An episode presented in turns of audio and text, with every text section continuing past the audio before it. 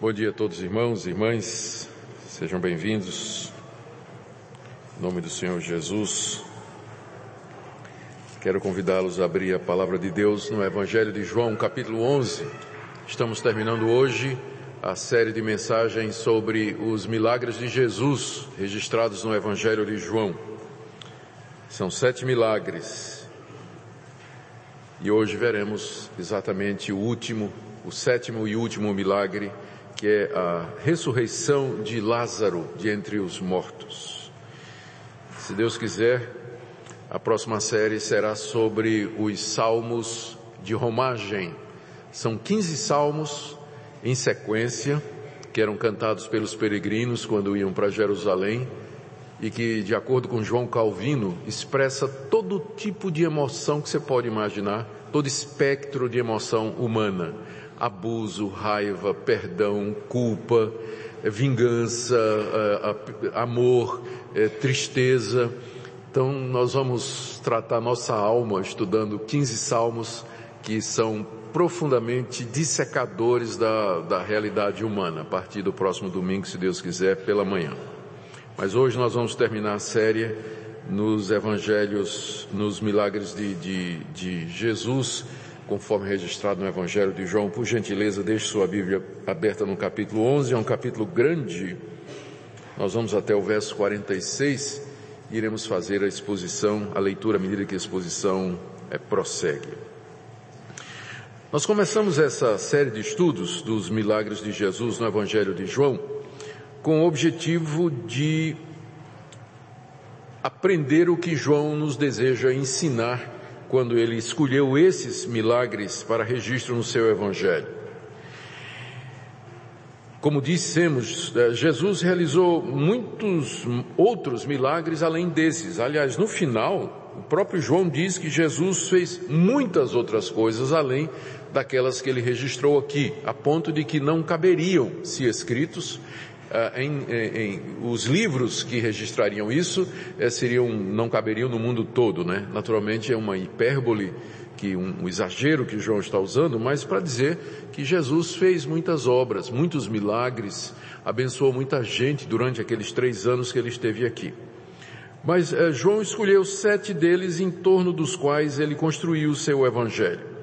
No capítulo 2 ele registra como Jesus transformou a água em vinho, no capítulo 4, como Jesus curou à distância o filho uh, uh, do oficial do rei. No capítulo 5, ele registra a cura de um paralítico no tanque de Betesda. Depois, no capítulo 6, ele registra dois em sequência, a multiplicação de cinco, cinco pães e dois peixes e Jesus andando sobre as águas. No capítulo 9, que vimos da última vez, temos o relato da cura de um cego de nascença, e hoje nós veremos no capítulo 11 a ressurreição de Lázaro. Ao escolher estes milagres para registro, João queria mostrar quem é Jesus Cristo. Ele está escrevendo muito tempo depois que estas coisas aconteceram. Alguns acham que o Evangelho de João foi talvez um dos últimos livros do Novo Testamento a ser escrito. Alguns colocam aí por volta dos anos 80, ou seja, fazia cerca de 50 anos que estas coisas aconteceram quando João registrou. Outros acham que foi eh, final da década de 70, antes da destruição de Jerusalém, o que também nos dá aí cerca de uns 40 anos mais ou menos. O fato é que ao, ao escrever o seu evangelho, eh, João já, já tinha meditado a respeito da pessoa de Cristo, já tinha pregado bastante a respeito dele e o pensamento da igreja da época já havia avançado bastante no conhecimento de Jesus. Então, ao escrever esse evangelho, João queria deixar claro quem é aquele que é o autor, originador desse movimento que já crescia pelo mundo todo e que já recebia o nome de cristianismo. Então, o alvo de João é mostrar que Jesus é Deus, que Jesus é o Filho de Deus, que Ele é o Senhor Todo-Poderoso, que Ele é o Salvador esperado pelos judeus, aquele em quem as nações colocariam a sua esperança. Ao dizer, ao registrar o milagre de Jesus, transformando água em vinho, andando sobre o mar e multiplicando pães, João aponta para o fato da, aponta para a divindade de Jesus, porque quem senão Deus pode manipular a natureza e suspender as leis que ele mesmo criou? Desafiar a lei da gravidade, transformar um elemento no outro, multiplicar os elementos, somente o Criador de todas as coisas pode fazer isso. Então, ao escolher estes milagres, João está apontando e dizendo aos seus leitores, esse Jesus de Nazaré, na verdade, é o próprio Deus entre nós, é o Criador de todas as coisas, ele estava entre nós, ele andou entre nós.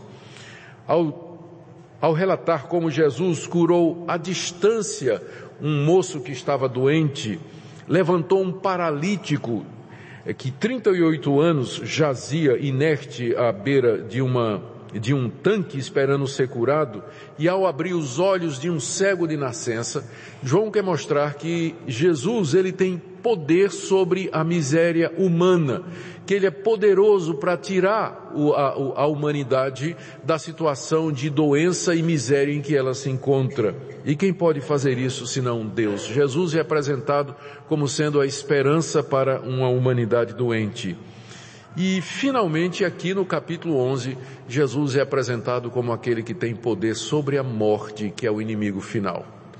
Então não há dúvida de que o alvo de João, ao escolher estes milagres, é deixar claro que Jesus de Nazaré é o Filho de Deus, que não há ninguém semelhante a ele, que ele veio ao mundo para ser o Salvador.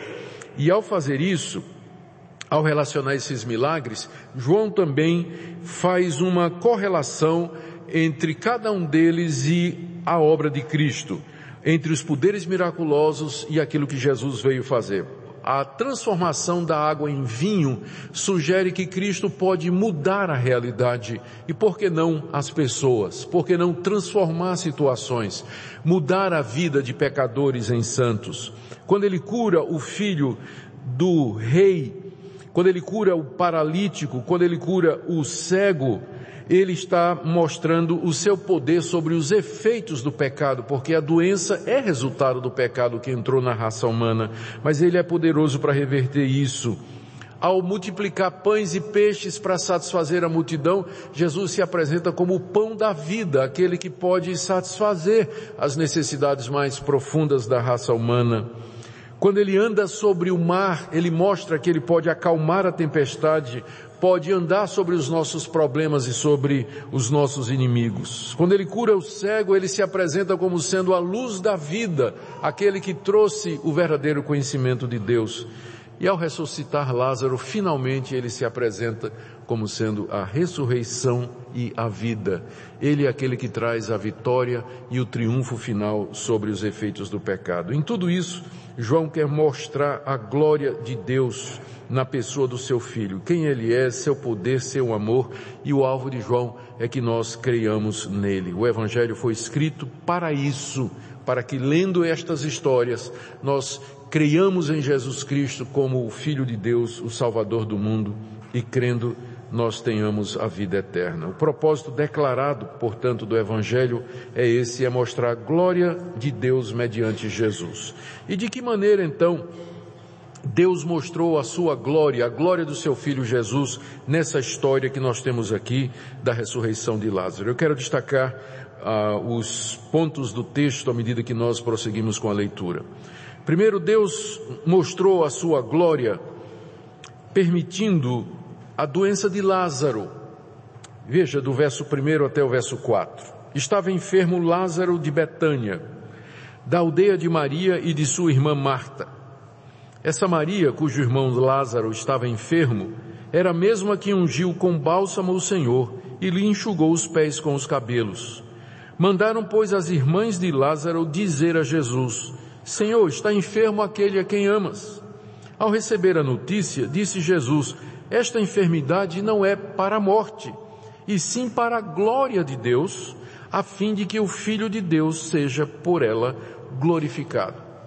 Aqui nesses versículos, então, nós lemos que o alvo de Deus em permitir a doença de Lázaro era mostrar a sua glória, um conceito que para muitos é, é bastante estranho hoje. Porque para muita gente Deus mostra a sua glória curando as pessoas, mas aqui a glória de Deus seria revelada mediante a permissão de Deus que um amado de Jesus ficasse doente, ficasse doente. João uh, nos diz que João identifica aqui no verso primeiro essa pessoa enferma como sendo Lázaro de Betânia. Como havia duas Betânias, ele explica que é aquela aldeia de Maria e de sua irmã Marta. E já faz uma referência a Maria, que era a mais famosa do trio, eram três irmãos, não é? Mas dos três, a mais famosa era Maria.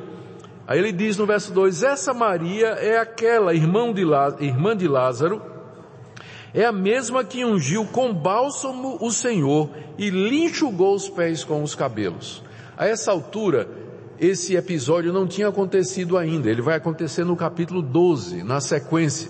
Mas quando João escreveu o Evangelho, todo mundo já conhecia a história de Maria, de como Jesus chegou na casa de, deles e se hospedou lá com Maria e Marta, sua irmã, e com Lázaro, quem sabe foi ali que começou a amizade de Jesus com essa família querida. E numa certa ocasião, e no, é, durante o, o, o, jantar, não é? Maria pega um, um vidrinho de perfume de nardo puro, caríssimo, e ele derrama sobre, ela derrama sobre é, o, o, o Senhor Jesus, é, sobre os pés do Senhor Jesus, e enxuga os pés com os seus cabelos, e deixa Judas revoltado.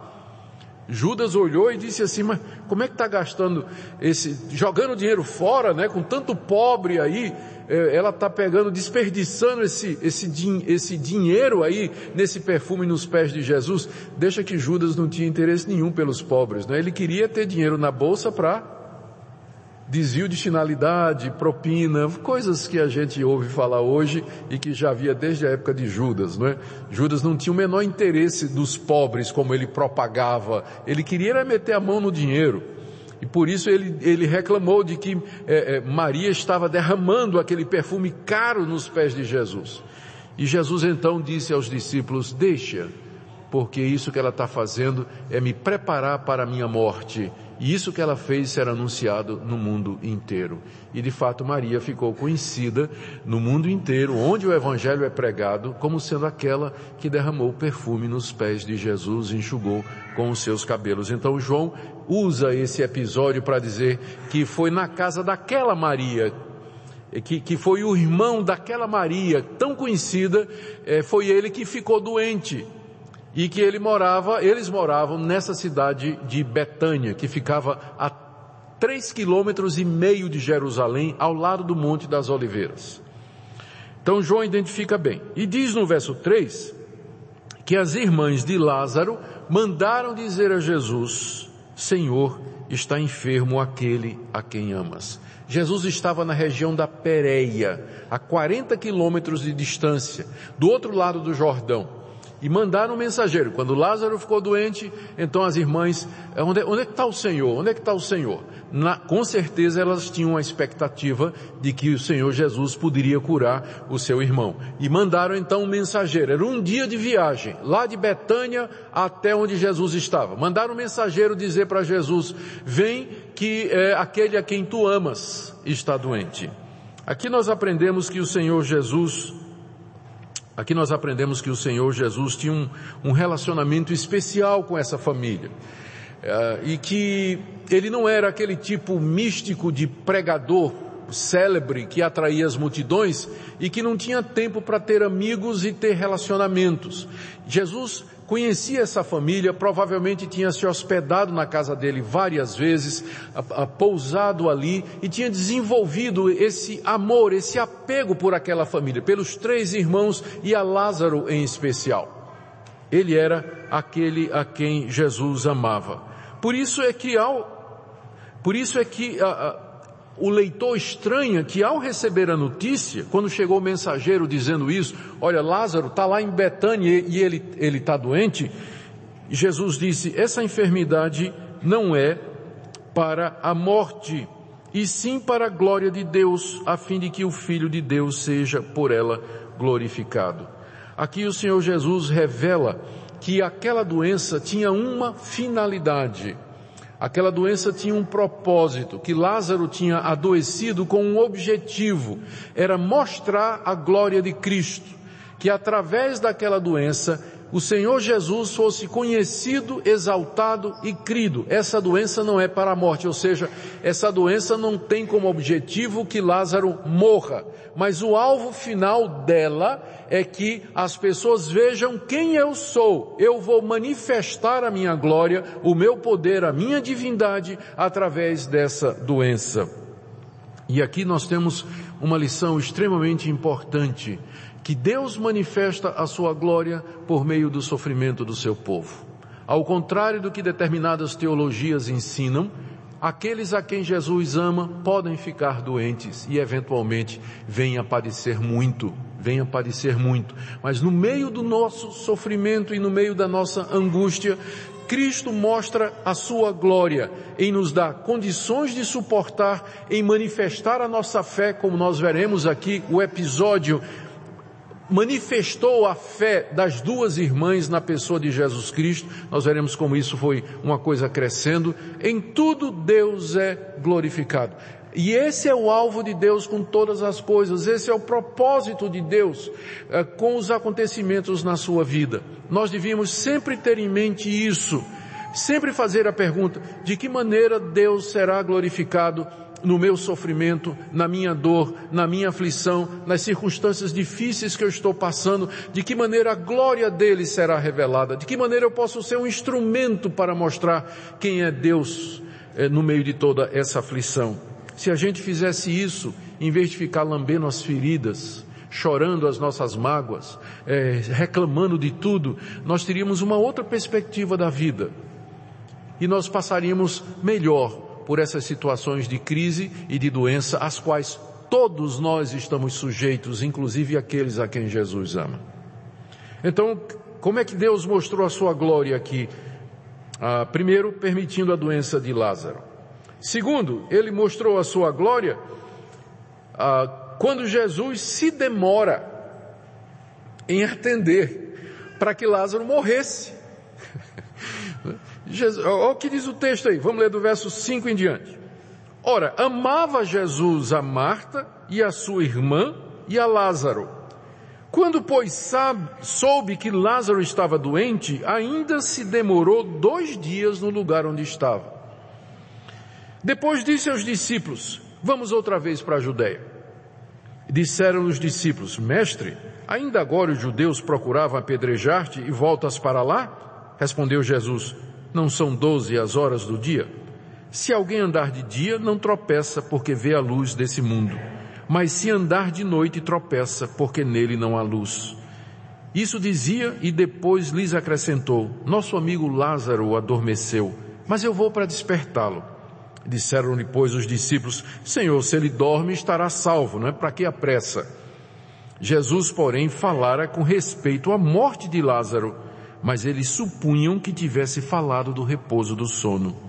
Então Jesus lhes disse claramente, Lázaro morreu, e por vossa causa me alegro de que lá não estivesse, para que possais crer, mas vamos ter com ele.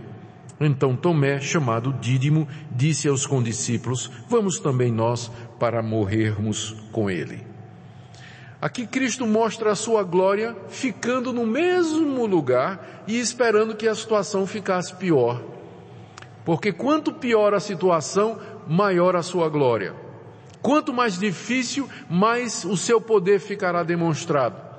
Que a glória dele é mais bem revelada, ressuscitando um morto, um morto do que curando um doente. Por isso, quando ele recebeu a notícia, ele ficou. Não era hora de ir porque ele estava querendo manifestar a sua glória. Ele esperou. Né? E diz aí o verso 6 que ele se demorou dois dias no lugar onde ele estava. Durante esse período, Lázaro faleceu.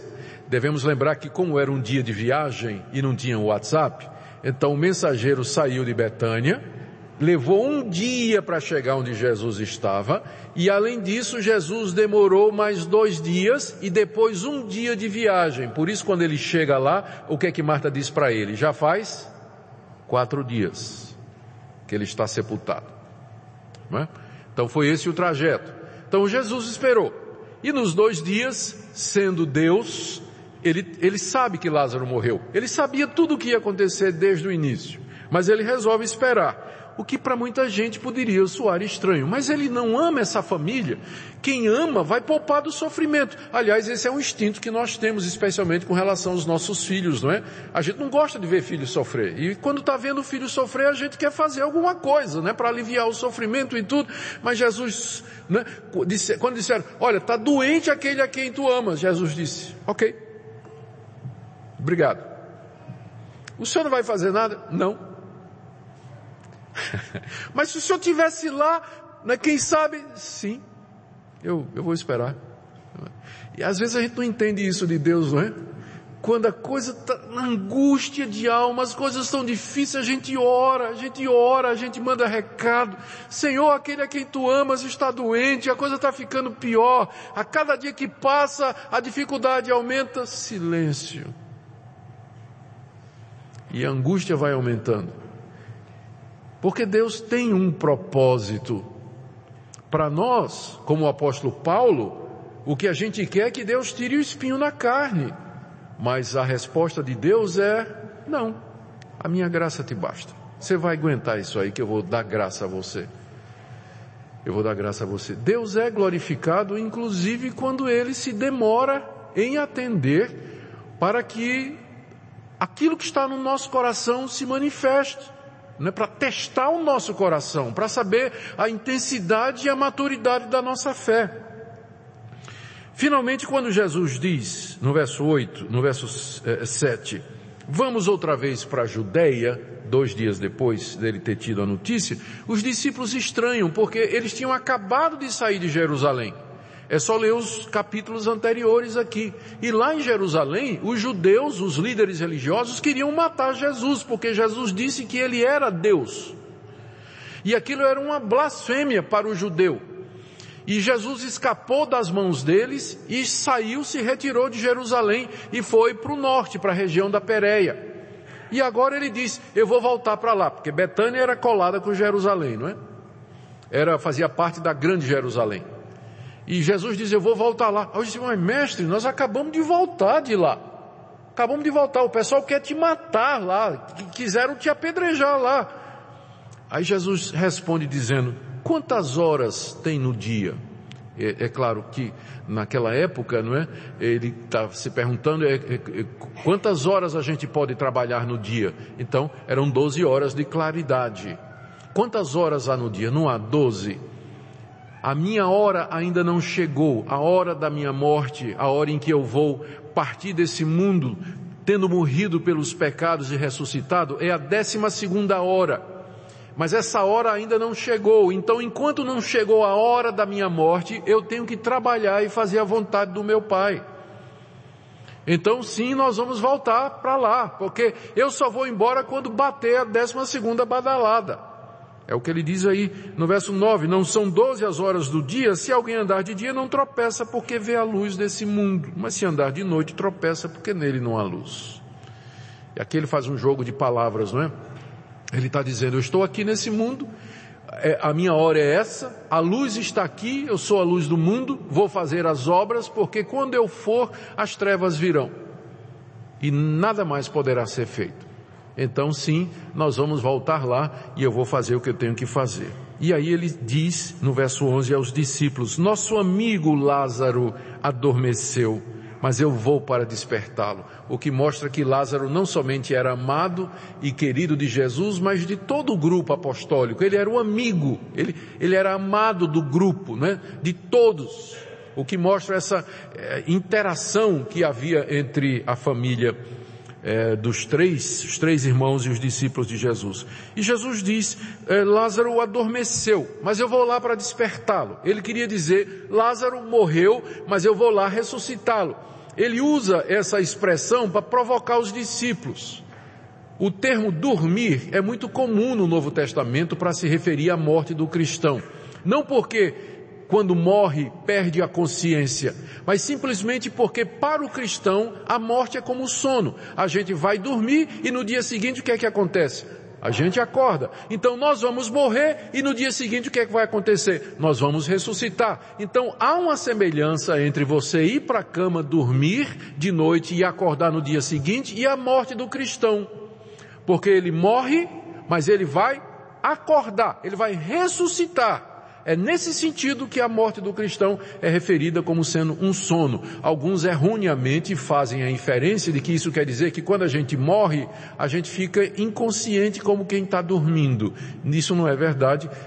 O próprio, o próprio Jesus contou a história de um mendigo chamado Lázaro, que alguns acham até que é a mesma pessoa. Eu acho que não é mas alguns acham que é a mesma pessoa, que morre, vai para o céu, e morre um rico, vai para o inferno, e ambos estão perfeitamente conscientes do que é que está acontecendo, a ponto do rico, depois da morte, dizer, eu tenho quatro irmãos, manda Lázaro lá pregar o evangelho para eles, para que eles não venham para cá. Então, quando a Bíblia se refere à morte como sendo um sono, é porque é provisória a morte para o cristão, não é o fim. Nós vamos morrer, mas vamos ressuscitar. É isso que Jesus está dizendo aqui. Por isso que ele fala para os discípulos, Lázaro adormeceu, mas eu vou lá acordá-lo. Porque para Jesus, a morte é como sono. Porque ele tem o poder de nos acordar da morte através da ressurreição. E os discípulos naturalmente não entenderam, não é? Esses discípulos eram meio densos às vezes, não é?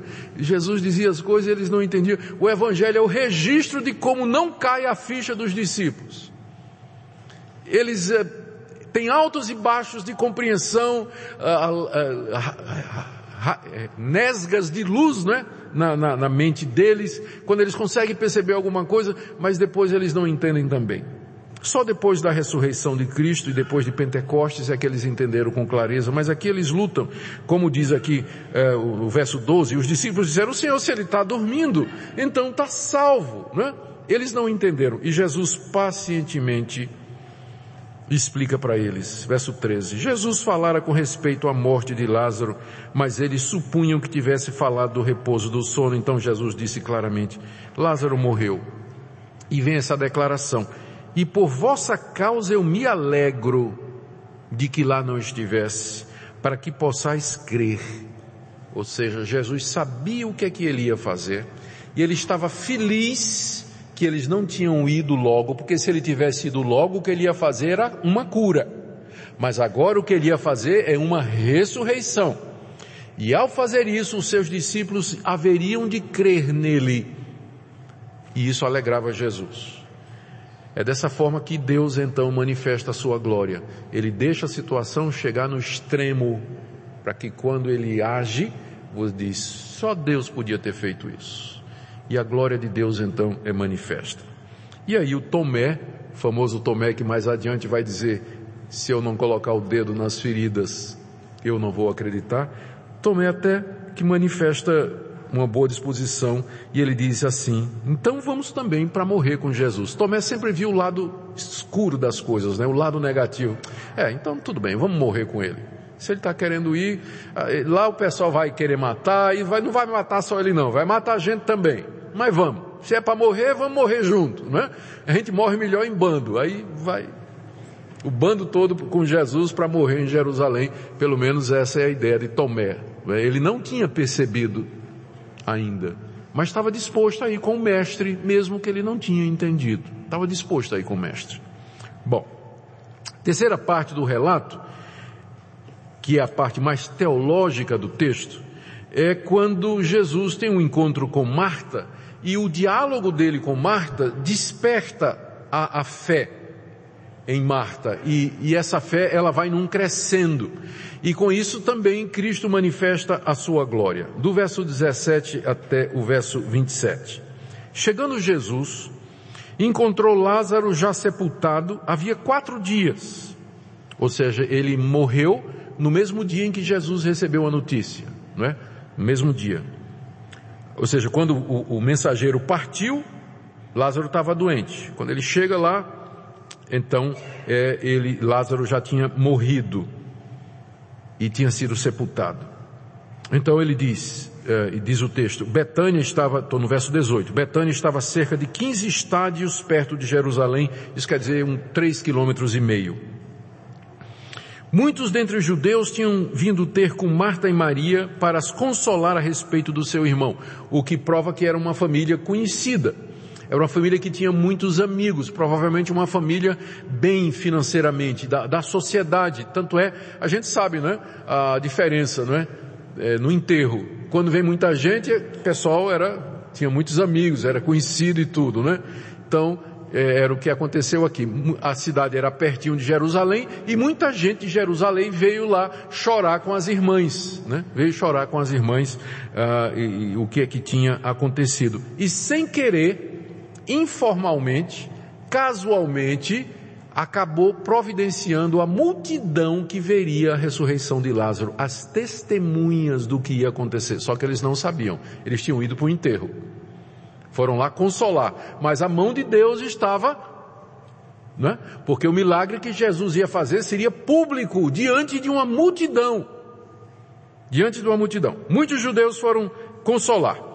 20. Quando Marta soube que Jesus vinha, saiu ao seu encontro. Maria, porém, ficou sentada em casa. O que é que isso lembra vocês? Aquele outro episódio, quando Jesus está lá na casa de Marta e Maria, e Marta está correndo de um lado para outro, preparando a comida, é, colocando a mesa, dando ordem aos empregados para receber a, a, o grupo todo, e Marta está lá na sala sentada ouvindo Jesus falar. Maria está sentada na sala ouvindo Jesus falar. E Marta fica nervosa e diz, mestre, repreende Maria, manda ela me ajudar aqui na cozinha. Ela está aí escutando o que o senhor está falando, né? E Jesus disse, Marta, Marta, você está ansiosa e preocupada com muitas coisas, e só uma é necessária, e Maria escolheu a boa parte que não será tirada. Então as duas irmãs eram completamente diferentes. Marta, toda agitada, Maria quietinha. Então quando souberam que Jesus vinha, adivinha quem é que primeiro se levantou para encontrar Jesus? Obviamente Marta, não é? E lá vai a Marta correndo e Maria fica em casa. E Marta vai ao encontro de Jesus. Verso 21. E disse Marta a Jesus, Senhor, se estiveras aqui, não teria morrido meu irmão. Não é que ela está reclamando da demora de Jesus, mas ela está apenas professando fé na pessoa de Jesus. É interessante que nos evangelhos ninguém morre na presença de Jesus. Nos quatro evangelhos. Ninguém morre, ninguém fica morto na presença de Jesus. Quando alguém morre, Jesus ressuscita. Porque seria impróprio que a morte se manifestasse na presença do príncipe da vida. Se o senhor tivesse aqui, meu irmão não teria morrido. É verdade. Não teria. Mas essa morte, essa, essa doença e essa morte era para manifestar a glória de Deus. E ela diz no verso 22, também sei que mesmo agora, tudo quanto pedires a Deus, Deus te concederá. Marta manifesta essa confiança em Cristo. Ela sabia quem era Jesus. Ela tinha já é, percebido e, e testemunhado milagres que Jesus tinha feito, já tinha andado com ele e ela cria que Jesus era o Filho de Deus, ou pelo menos que ele era alguém a quem Deus escutava de maneira especial e que tudo que Jesus pedisse a Deus, Deus daria. E Jesus então avança mais um pouco, dizendo no verso 23, teu irmão há de ressuscitar. Não é? Com isso Jesus queria dizer o quê? Eu vou ressuscitá-lo daqui a pouco. Mas Maria entendeu em termos gerais. Verso 24. Eu sei, replicou, desculpa, Marta, né? Eu sei, replicou Marta, que ele há de ressurgir na ressurreição do último dia. Os judeus acreditavam que no último dia desse mundo, o dia do juízo final, os mortos haveriam de ressurgir para a vida eterna. Essa era uma crença comum naquela época, que é a crença dos cristãos também. E quando Jesus falou que Lázaro haveria de ressuscitar, Marta na hora pensou que Jesus estava se referindo à ressurreição do último dia, quando todos os mortos haveriam de ressuscitar. Mas Jesus explica para ela no verso 25. Disse-lhe Jesus, eu sou a ressurreição e a vida. Quem crê em mim, ainda que morra, viverá. E todo que vive e crê em mim não morrerá eternamente. Creis isso? Aqui Jesus explica a Marta que ele é a causa da ressurreição. É ele quem traz vida aos mortos. e que quem crê nele, ainda que morra aqui nesse mundo, viverá. E todo aquele que vive e crê nele não morrerá eternamente. Aqui Jesus está fazendo um jogo de palavras para explicar vários pontos que são centrais para o Evangelho. Ele quer dizer que quem aqui nesse mundo, como nós, vocês e eu, se nós crermos nele como sendo o Filho de Deus, o Salvador do mundo, aquele que morreu pelos nossos pecados, ainda que a gente morra, e a gente vai morrer, um dia nós vamos viver. Um dia o Senhor Jesus nos ressuscitará porque Ele é a ressurreição e a vida. A morte não é o final para o cristão. Mas ele também quer dizer o seguinte, que quem vive, está falando agora, e crê nele não morrerá eternamente. Agora é o contrário. Quem está vivo agora e crê em Jesus Cristo nunca vai morrer eternamente. A morte eterna é um inferno é a separação eterna de Deus. Então quem crê em Jesus Cristo aqui e agora, ele pode morrer fisicamente, mas ele não morrerá eternamente.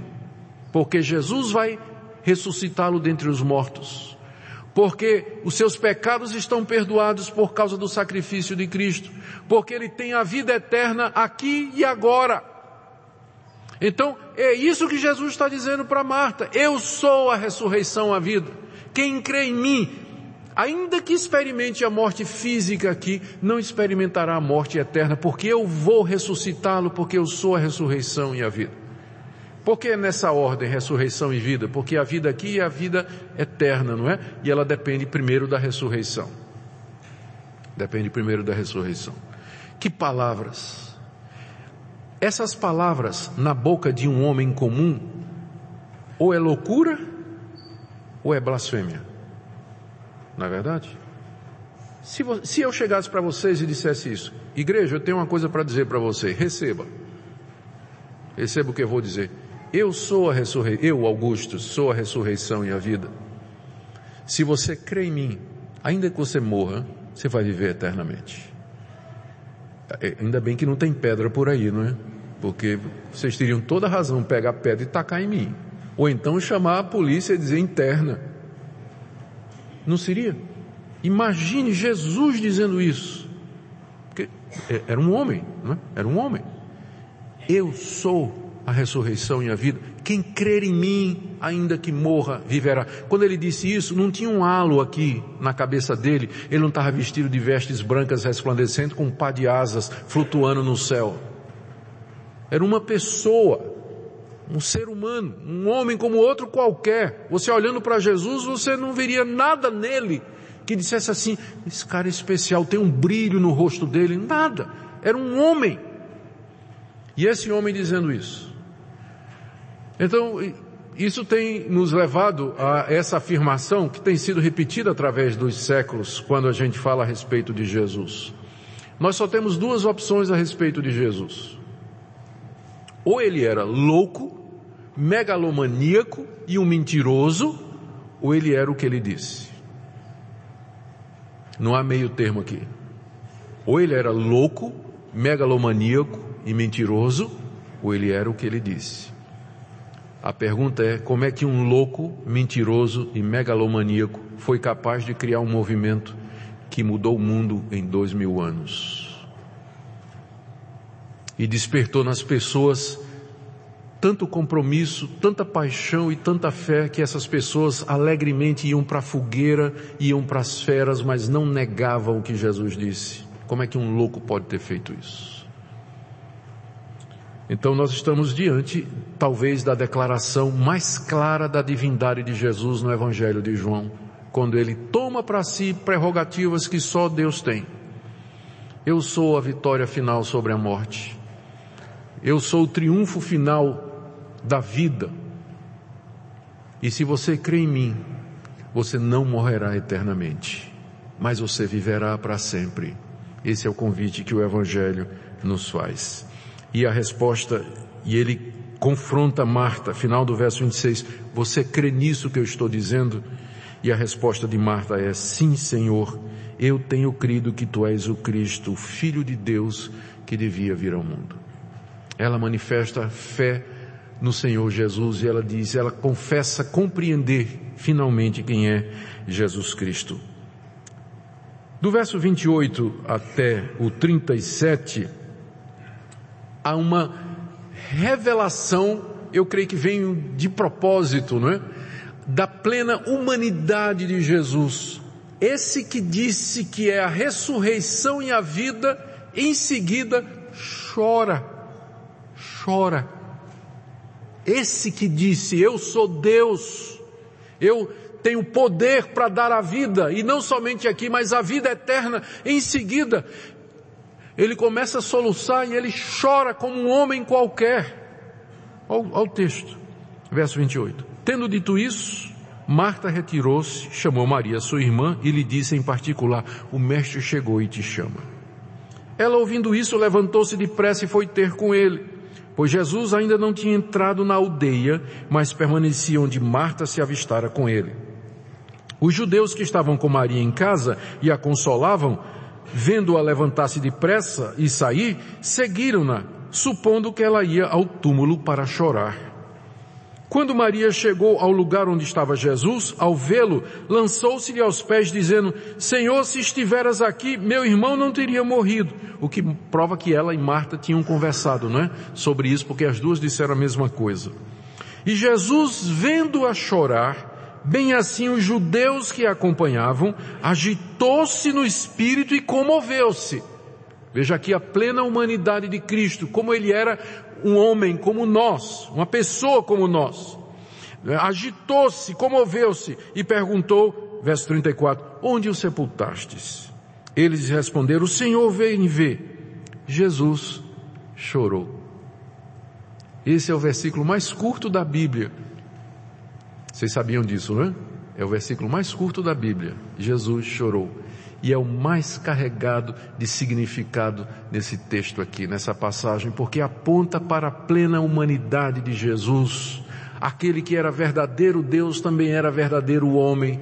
Ele podia sentir, ele podia chorar a falta do seu amigo Lázaro, a dor ele podia experimentar a dor das irmãs, a dor da perda, toda aquela situação constrangeu Jesus a ponto de que ele soluçou ali, as lágrimas correram pelo seu rosto quando ele viu toda aquela situação de miséria e de dor, mostrando a sua compaixão, o seu amor e a sua preocupação com os seus. A ponto dos judeus dizerem em verso 36, vede quanto amava realmente como ele amava Lázaro, a ponto de derramar estas lágrimas aqui. Mas outros disseram, não podia ele que abriu os olhos ao cego fazer que este não morresse? Sempre aparece o espírito de porco, né? No... Jesus ali chorando, né? Pela tristeza da morte do amigo e o pessoal no, no funeral. Você sabe como é funeral, né? O pessoal está lá, todo mundo chorando, e tem um pessoal que está lá só para ficar comentando. Né? Só, você viu isso aí? Pastor pregar isso no funeral, pregar o evangelho, não está errado isso. Então. Eu já vi muito funeral para saber que isso é verdade. E a fofoca lá era essa, ué, não disseram que ele, não disseram que ele abriu os olhos ao cego? Não está dizendo que esse pessoal acreditava nisso, né? Ué, não foi, nesse aí que o pessoal disse que abriu os olhos do cego? Então, cadê o poder dele? Por que, que ele não evitou isso aqui? Por que, que ele não, não fez isso? Sempre tem gente assim. O mundo é composto, na verdade, de duas categorias. Umas, aquela categoria dos que creem e aquela dos que não creem. Ou que não querem crer. E você encontra as duas aqui. Objetaram. Né? Será que ele não podia fazer alguma coisa? Do 38 até 46, nós vemos a manifestação da glória de Deus na ressurreição de Lázaro. Jesus, agitando-se novamente em si mesmo, encaminhou-se para o túmulo. Era esse uma gruta cuja entrada tinham posto uma pedra. Então ordenou Jesus, tirai a pedra. Disse-lhe Maria, irmã do morto, Senhor, já cheira mal, porque já é de quatro dias. Respondeu-lhe Jesus, não te disse eu que se creres verás a glória de Deus? Tiraram então a pedra. E Jesus, levantando os olhos para o céu, disse, Pai, graças te dou porque me ouviste. Aliás, eu sabia que sempre me ouves, Mas assim falei por causa da multidão presente para que creiam que tu me enviaste. E tendo dito isso, clamou em alta voz, Lázaro, vem para fora. Saiu aquele que estivera morto, tendo os pés e as mãos ligados com ataduras e o rosto envolto num lenço. Então lhes ordenou Jesus, desatai-o e deixai-o ir.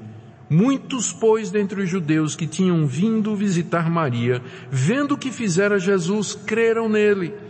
Outros, porém, foram ter com os fariseus e lhes contaram dos feitos que Jesus realizara. Essa é a parte final do registro da ressurreição de Lázaro e aqui nós vemos como finalmente Jesus manifesta a sua glória, faz aquilo que ele vinha se preparando para fazer desde que estava na Pérea.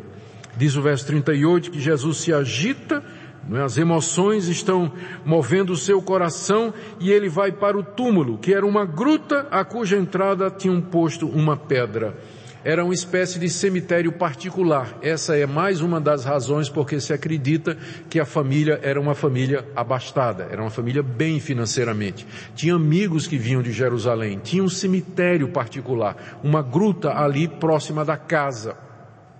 E é, era assim que os judeus enterravam os mortos, diferente de, de nós, não é que colocamos os nossos mortos no chão, em buracos cavados, os judeus colocavam, primeiro, enrola, não embalsamavam, porque quem embalsamava era os, eram os egípcios, mas eles enrolavam em faixas que eram untadas com é, especiarias, Uh, e óleos, e amarravam a pessoa, enfaixavam completamente e deitavam dentro da, da, do buraco na pedra, né, da gruta, e depois fechavam aquela, aquela entrada com uma pedra. A razão pela qual eles fechavam dessa maneira é porque a lei de Moisés proibia contato com os mortos.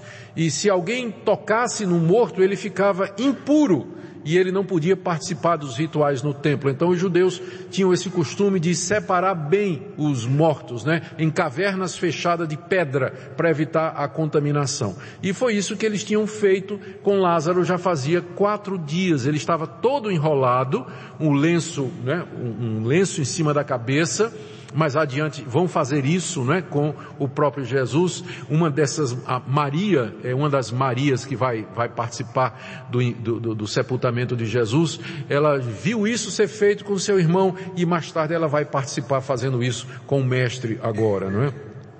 E Jesus então chega lá no local onde haviam posto a pedra.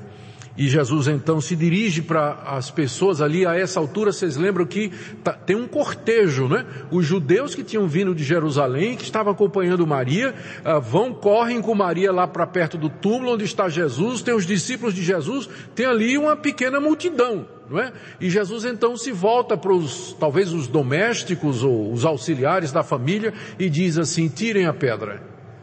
E aí todo mundo pula, né? Tirar a pedra? E a própria Marta, que há poucos instantes tinha professado que ela cria que Jesus era a ressurreição e a vida, ela diz, mestre, o senhor tem certeza? Porque faz quatro dias, já está em decomposição, é? vai, vai cheirar mal, vai feder aqui, o senhor, o senhor tem certeza disso? E Jesus olha para ela e diz, Marta, você parece que não entendeu nada. Eu não disse a você que se você crê em mim, você verá a glória de Deus. Você verá a glória de Deus se você crê em mim. A gente percebe como a fé do crente, não é? Altos e e baixos. Tem hora que como Marta a gente diz, eu creio que tu és o Cristo, o Filho do Deus vivo. E no dia seguinte a gente diz, mestre, está fedendo. O senhor tem certeza que quer que eu tire a pedra? Porque está fedendo as inconstâncias da vida cristã. É uma das coisas com, com que eu, eu mais sofro. A minha natureza é de um jeito que eu gosto de coerência. A minha mente busca coerência. E eu, eu, eu, sofro muito quando eu me vejo um dia como Marta, né, nas alturas da glória, e dizendo, Deus, pede o que o Senhor quiser que eu faça. Eu estou entendendo tudo, não importa o que o Senhor fizer. Eu vou entender e vou me colocar aos teus pés e vou te servir. E no dia seguinte eu digo assim, se possível, passa de mim esse cálice. É melhor morrer do que viver. é as inconstâncias da nossa natureza, altos e baixos. E tem crente que quando vai para baixo, vai mesmo, né?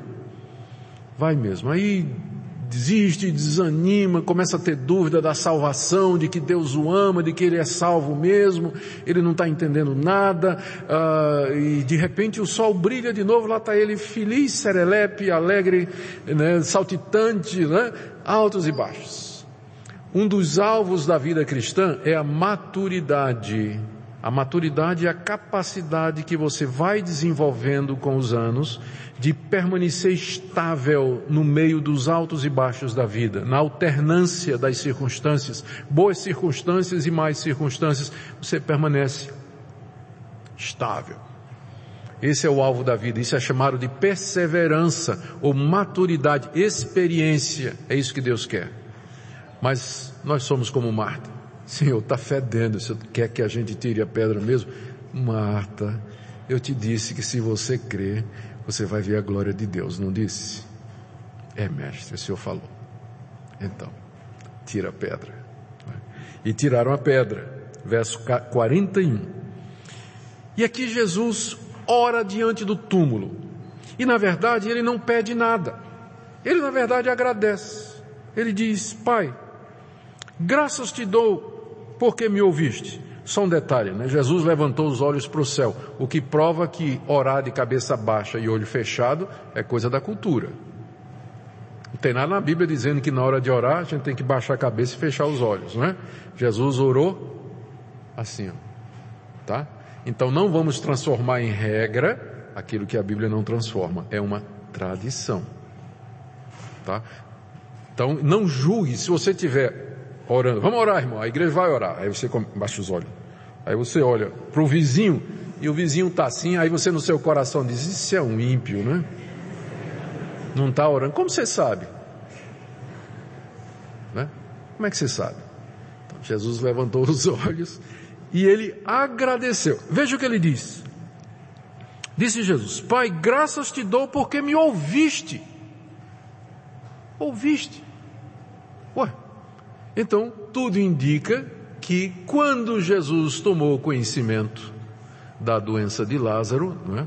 Como, então, ele, ele já, já sabia o que é que ia acontecer. E como homem, ele orou ao Pai lá na Pérea, dizendo, Pai, eu vou ressuscitá-lo para a tua glória.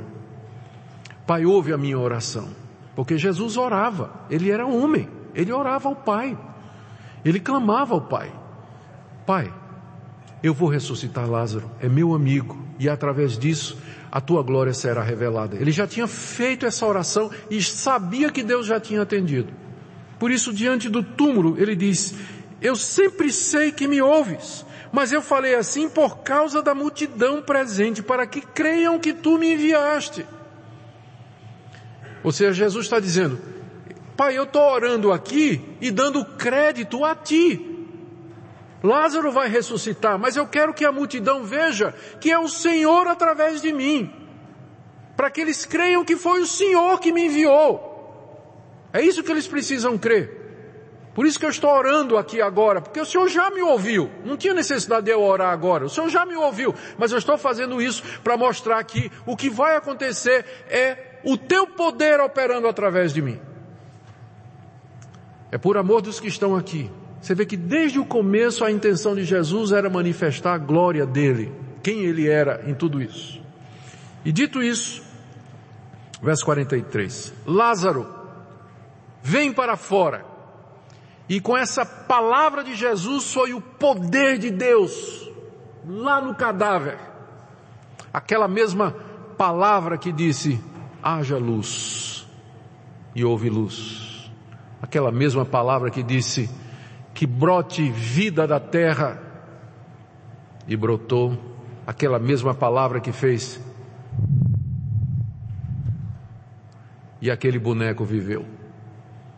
É a mesma palavra. Lázaro, sai. E o homem viveu. É? Eu não sei como é que ele se sentiu na hora, mas ele estava todo amarrado, não é? E Jesus diz, sai. Tem que lembrar que era amarrado de um jeito que ele ainda dava para andar, não é que a gente pensa na múmia, né? todo amarradinho assim, mas provavelmente os membros eram enfaixados independentes, né? E lá vem aquela coisa toda amarrada saindo do, do buraco, né? Eu imagino a cena. Imagina a cena. E, e não tinha fedor nenhum, né? E, e Jesus disse, desatai-o e deixai-o ir. Os, os estudiosos, ah, os comentaristas, eles chamam a nossa atenção para o fato de que Jesus fez o que só Deus podia fazer. O que o homem podia fazer, ele não fez. Tipo assim, tira a pedra. Ele podia ter feito. Aí a pedra, né? Mas ele disse, não, vocês tiram a pedra. E depois que Lázaro saiu, disse, vocês desamarram Lázaro agora. Ou seja, ele fez somente aquilo que Deus podia fazer. Aquilo que o homem podia fazer, ele mandou o homem fazer. Para revelar com clareza a sua glória. O resultado está aí no verso 45 a 46. Muitos, pois, dentre os judeus que tinham vindo visitar Maria, vendo o que fizera Jesus, creram nele. Foram movidos a crer em Jesus, que no mínimo ele era de Deus, que era alguém da parte de Deus, que ele não era aquele falso profeta que há pouco tempo os líderes em Jerusalém queriam matar. Mas que havia de fato alguma coisa naquele homem, que só quem era enviado de Deus poderia fazer aquilo, ressuscitar um morto. Nós nunca vimos um morto ressuscitar. E eles creram em Jesus. Mas, o verso 26, outros foram simplesmente dizer aos judeus, aos fariseus, os inimigos de Jesus, vocês estão com um baita problema na mão. Porque ele acaba de fazer um milagre agora na frente de todo mundo. Então se vocês pensavam que ele era um problema, pense duas vezes, porque agora é que vai ficar difícil, com essa multidão que viu o que ele fez. Vocês se preparem. E não deu outra, porque quando Jesus volta para Jerusalém, o que é que a multidão faz quando ele entra na cidade? Osana, Osana, bendito aquele que vem em nome do Senhor Jesus. A multidão recebe Jesus, queria que ele fosse rei. É claro que aquilo era fogo de palha. Uma semana depois estavam dizendo, crucifica-o, crucifica-o, não é? mas criou, os judeus sabiam, olha, a popularidade dele agora, ó, o número de likes na página dele do Face deu uma disparada agora. Depois dele ter feito o que fez. Queridos, o que é que nós podemos aprender desse texto? Eu quero tirar algumas lições para nós e encerrar. Já mencionamos algumas delas, mas eu quero tentar fechar alguns pontos. A primeira coisa que nós, eu queria destacar aqui do texto é aquilo que dissemos no início, que Deus revela a sua glória mesmo em meio ao sofrimento humano. Deus tira glória onde glória parece não existir. E Ele manifesta quem Ele é onde menos parece que Ele existe. E são os nossos problemas, nossas angústias, nossas dores e sofrimentos a oportunidade de Deus onde ele manifesta seu amor, seu cuidado, a sua compaixão, o sentimento dele pelo seu povo. Deus se manifesta mesmo quando nossa fé é imperfeita. Os discípulos não entenderam por que a demora. Os discípulos não entenderam que ele tinha morrido. Os discípulos não entenderam por que, eles tinham que voltar para lá, mesmo em face da morte. Marta creu, mas não entendeu, ela vacilou, apesar de todos os vacilos da natureza humana que nós encontramos aqui no capítulo 11, ainda assim Jesus manifestou a sua glória na ressurreição de Lázaro. Se Deus for limitar a ação dele e a manifestação da sua glória, a minha compreensão, a minha fé e a minha capacidade de fazer sentido das coisas divinas, ele seria uma divindade distante, nunca se manifestaria, mas eu dou graças a Deus porque apesar de nós, da nossa fraqueza, ainda assim ele vem ao nosso encontro e manifesta a sua glória. Ele nos toma pela mão e nos conduz e disse, eu não te disse que se você crê, você verá a glória de Deus pacientemente Ele faz isso conosco e vai fazer isso até o último dia da nossa vida. A ressurreição, a morte e a ressurreição de Lázaro revelam então que Jesus é plenamente Deus. Deus feito carne, Deus entre nós. Ele é a revelação final e última de Deus, a, a revelação perfeita de Deus, Jesus Cristo. E não somente isso, mas Ele é plenamente homem, experimentou a nossa natureza, sentiu as nossas dores, chorou as nossas lágrimas, enterrou os nossos mortos. Ele sabe o que é ser um de nós. Por isso ele pode interceder por nós. E é por isso que ele é o único mediador entre Deus e os homens. Aprendemos com o episódio que vai haver ressurreição de mortos e que quem crê em Jesus Cristo não ficará morto para sempre, nem fisicamente, nem eternamente, mas ressurgirá no último dia e experimentará a vida eterna. E eu quero dizer para vocês que essa é a lição mais importante do texto. Prover a Deus que todos nós que aqui estamos nessa manhã tenhamos fé em Jesus Cristo, porque nós viveremos eternamente. A morte não é o fim para nós. A morte é o inimigo final. As pessoas não gostam de falar na morte. As pessoas têm medo da morte. As pessoas fazem de tudo para evitar a morte, para atrasar aquele momento. Gastam tudo que têm para preservar a vida, para debelar as doenças, para apresentar algum tipo de juventude. A morte é o inimigo final, mas não para nós. Não para quem crê em Jesus Cristo, que é a ressurreição e a vida. Um dia a morte será vencida. E se você crê no Senhor Jesus, você estará lá. Você estará na ressurreição dos mortos. E você herdará a vida eterna pela graça e misericórdia de Deus. Portanto, se você está aqui sofrendo, lembre disso. Tudo ocorre para a glória de Deus e seu sofrimento não quer dizer que Ele não lhe ama, mas Ele quer dizer simplesmente que Ele vai fazer com que todas as coisas cooperem para o seu bem e finalmente para a glória dele. E se você está demorando a ter resposta de oração, lembra que a demora tem vários objetivos. Deus está sondando o seu coração. O quanto você de fato confia, o quanto você de fato está disposto a perseverar quando Deus parece demorar. E por fim, todos nós iremos morrer um dia, queridos. A nossa esperança é o Senhor Jesus. Creamos nele de todo o coração. Ele é o Filho de Deus, o Salvador do mundo. E crendo, tenhamos vida nele. Amém. Senhor Jesus, o Senhor não somente ressuscitou a Lázaro, mas o Senhor mesmo ressurgiu dos mortos.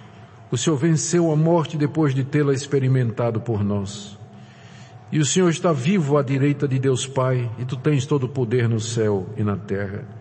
E tu podes conceder a vida a todo aquele que, humilde, contrito e arrependido, se curva diante de ti e diz: Eu creio.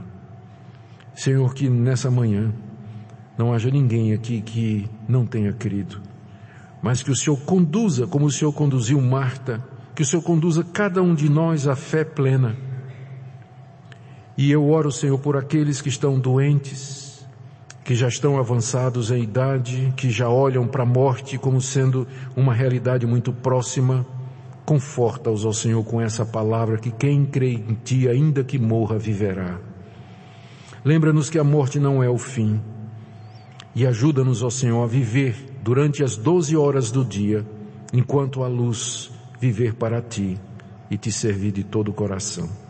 É o que pedimos por amor de Jesus. Amém.